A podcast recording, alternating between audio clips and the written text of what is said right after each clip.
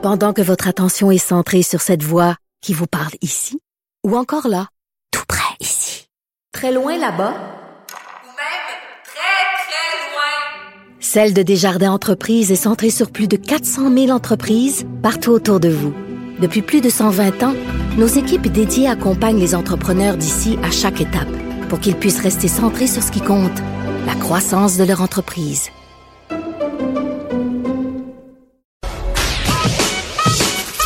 Mario Dumont. Il s'intéresse aux vraies préoccupations des Québécois. La santé, la politique, l'économie. Jusqu'à 17. Le retour de Mario Dumont. La politique, autrement dite. Hey, je vous avais promis de la grande visite en studio. La ministre euh, fédérale euh, du tourisme, des langues officielles et de la francophonie, Mélanie Joly, bonjour. Bonjour, je suis très contente d'être ici, Marie. Ben, nous aussi, parce que vous avez des grosses semaines ce temps-ci à Ottawa, là. On a toujours des grosses semaines à Ottawa. Mais c'est des semaines plates pour vous autres. là. Cette semaine, l'expulser des collègues, là, on veut dire, c'est, c'est, il y a les dommages politiques, puis je veux dire, humainement, c'est plate aussi. là. Mais c'est sûr que tu c'est comme un peu une chicane de famille. Donc, euh, quand on a des gens de notre équipe qui décident de plus travailler en équipe, plus jouer en équipe, puis qui quittent, ça fait toujours un peu mal. Ça a été, ça n'a pas été facile récemment.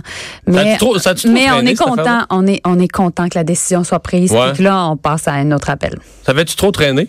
Ça a traîné pas à peu près, là. ça a été long, là. Ben, en même temps, il a fallu que le premier ministre y entende les différentes versions euh, des faits. Euh, En même temps, on a donné énormément d'espace pour que les gens puissent avoir de l'information. On voulait s'assurer de travailler et, et démontrer qu'il y avait de la transparence.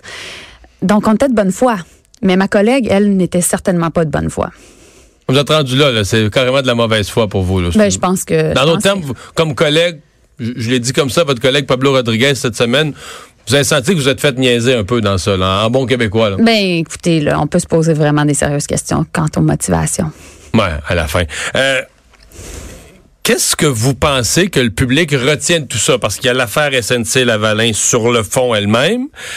Il y a l'affaire d'un conflit interne. Il y en a qui disent, ben là, c'est deux femmes qui sont parties. Justin Trudeau, c'est pas un vrai féministe. Il s'est dit tellement de choses. Qu'est-ce que vous avez l'impression que, le public dans votre comté ou que les gens retiennent à la fin, après deux mois à parler de ça, là?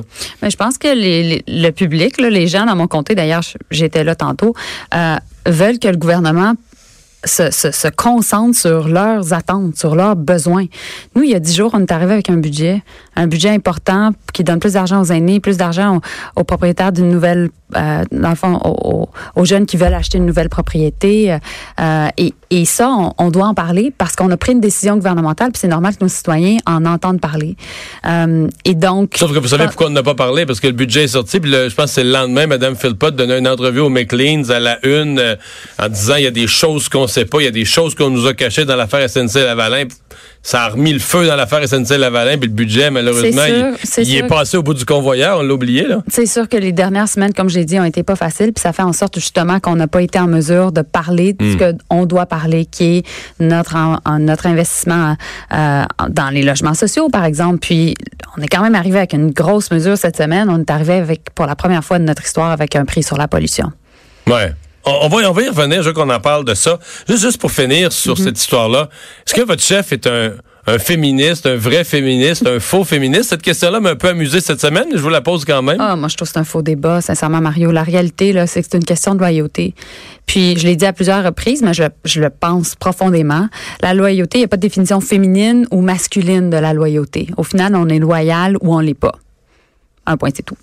Mais c'est parce qu'il y a une de vos euh, collègues qui, qui semblait dire, qui qui a démissionné d'ailleurs, Mme Césaré, qui disait, ben, ce qu'il faut comprendre, c'est que les femmes font pas la politique de la même manière. Un peu sous-entendu que des femmes comme Mme Wilson-Raybould sont plus honnêtes ou plus directes, vous défendent plus la vérité. Puis que le Justin Trudeau, mais s'il est un vrai féministe, faudrait qu'il accepte ces, ces façons de fonctionner différentes, qu'il les intègre.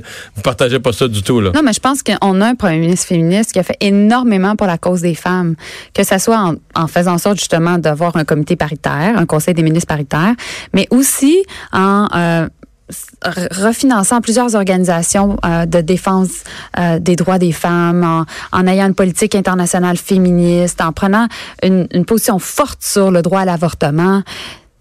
Les actions parlent d'elles-mêmes. Maintenant, après, mes collègues peuvent utiliser, mes ex-collègues en fait peuvent utiliser les symboles qu'elles veulent pour jouer les jouer les jouer à leur avantage, mais on peut pas douter que le premier ministre Trudeau est un gars qui non seulement euh, est un féministe, un, un, mais un leader qui a euh, démontré justement beaucoup, beaucoup de conviction par rapport à la cause féministe. On change de sujet. Mais oui. Vous, vous me laissez, vous êtes d'accord qu'on puisse changer de sujet? Moi, je suis là pour Vous répondre aux questions. Euh, euh, parlons de la taxe carbone, vous l'avez mentionné tout à l'heure, euh, ça divise quand même au Canada. là. Il y a des provinces où c'est mal reçu. Bon, ici au Québec, on, on paye quelque chose d'équivalent depuis 3-4 ans, ça nous touche moins. Est-ce que ça va être l'enjeu de la prochaine élection? C'est sûr que ça va être un des enjeux fondamentaux de la prochaine élection. Parce que la question de l'environnement est une question qui divise profondément le, le Parti conservateur par rapport au Parti libéral. Et donc, les deux partis qui sont qui ont la capacité de gouverner le pays. Les Et- conservateurs, eux, ils disent, ben voyons, c'est pas une politique environnementale, c'est une taxe. Il y a même des conservateurs dans certaines provinces qui disent, ça va, il va y avoir la, la récession de la, de la taxe carbone. Ça va causer Mais une récession dans le Canada. C'est scandaleux d'entendre ça parce qu'au départ, il y a une négation qu'il y a un problème chez les conservateurs. Il y a des changements climatiques. C'est une réalité qu'on doit gérer. Ça a des coûts sur notre environnement, sur notre, sur notre société, sur notre santé, sur notre économie et on doit préparer cette transition-là. Et donc, on est un, pays qui, oui, dépend beaucoup de, de, la question des combustibles fossiles. On est un- on est notre économie mondiale d'ailleurs en dépend, mais on doit arriver et faire preuve de, de, de politique progressiste pour contrer la menace des changements climatiques. Et donc, un prix sur la pollution, le principe du pollueur-payeur, il est important. Et notre parti, on va toujours le défendre et on va continuer à en faire de plus en plus. Et c'est sûr que lors des prochaines élections, on va en parler. La taxe carbone est appelée à augmenter par la force des choses. Si on met un prix au carbone, c'est un prix croissant. Écoutez, là, présentement, l'idée, c'est qu'on on, on s'attend à ce que les provinces jouent un leadership. Ils peuvent décider d'avoir une approche euh, où ils mettent un prix sur la pollution de Il y a six, différentes pro- il y a façons. six provinces qui l'ont fait d'elles-mêmes à date. Exactement, incluant le Québec, bien entendu. Et, et je vous dirais qu'au fédéral, on s'aligne avec, en grande partie, ce qui est déjà fait au Québec. Donc, euh, on, comme par exemple, une autre mesure qu'on a annoncée cette semaine, c'est un remboursement jusqu'à 5 000 pour les voitures électriques qui coûtent maximum 45 000 Ça, Le Québec le fait. Vous dites qu'on n'a pas parlé de votre budget. On a parlé en long et en large de l'émission Bon, ben, avec ça, nos chroniqueurs bon. Ça, automobiles. on, très a, bon. on a décortiqué tous les modèles auxquels ça pouvait s'appliquer. Mais je suis contente que fasse son boulot. C'est bon, bravo, bravo. Mais, euh, mais plus que ça aussi, euh, euh, à chaque fois qu'il y a un gouvernement conservateur dans les provinces, c'est eux qui s'attaquent directement au plan contre, euh, en fait, qui, qui vise à, pour nous, à, à contrer les changements climatiques. Et ça, c'est un problème. Parce qu'au final, L'enjeu, il est pour toute la société, il est pour le monde entier, en fait. Et on doit avoir des leaders politiques qui jouent leur rôle pour arriver avec des solutions à la population. Parce que, au final, ce qui on va, ce qu'on va devoir faire, c'est changer nos modes de vie. Mais ça, ça se fait pas du jour au lendemain. Puis on peut pas créer un choc non plus économique. On doit le faire en accompagnant les gens. Et là, pour accompagner les gens, au départ, il faut reconnaître qu'il y a un problème. Et les conservateurs ne le reconnaissent pas. Une question pour la ministre du Tourisme, parce que Oui. on, on parle moins de la crise avec la Chine. Euh, ça reste relativement tendu. Évidemment, c'est un gros sujet d'actualité en décembre, en janvier. C'était un des pays qui amenait au Canada le plus de touristes, peut-être le plus en croissance au niveau du nombre de touristes. Euh, Vous avez même eu, je pense, en décembre, une visite qui a été annulée parce que bon, c'était plus approprié pour vous d'aller en Chine dans, avec l'état des tensions à ce moment-là. Est-ce que c'est en voie d'être raccommodé? Est-ce que vous pensez, par exemple, que pour l'année 2019, le nombre de touristes chinois qui visitent le Canada va être en baisse à cause de ça? Qu'est-ce que Ben, c'est quelque chose que je suis, bien entendu, au niveau des données. Bon, le, la- le pays. pensez-vous reprendre votre voyage? Euh, ça pourrait toujours être dans les Mais c'est plans. pas planifié, y a pas de date, Il n'y a pas de date planifiée, OK. mais on avait reporté. Euh, le ministre chinois de la Culture et du Tourisme et moi, on a eu l'occasion de se rencontrer à plusieurs reprises dans les dernières années. On s'entend très bien et on a encore des canaux de communication. Euh, mais ce qui arrive, c'est qu'on a eu une très, très, très bonne année l'an passé. On a eu un record de nombre de visiteurs. 21,3 millions de personnes sont venues chez nous. C'est sûr que le pays qui nous visite le plus, en fait, les gens, c'est c'est selon les Américains parce que c'est logique. C'est logique. C'est proche. Ils sont nos voisins. Euh, la Chine n'est pas le deuxième pays qui nous visite le plus. En fait, il y a la Grande-Bretagne et la France.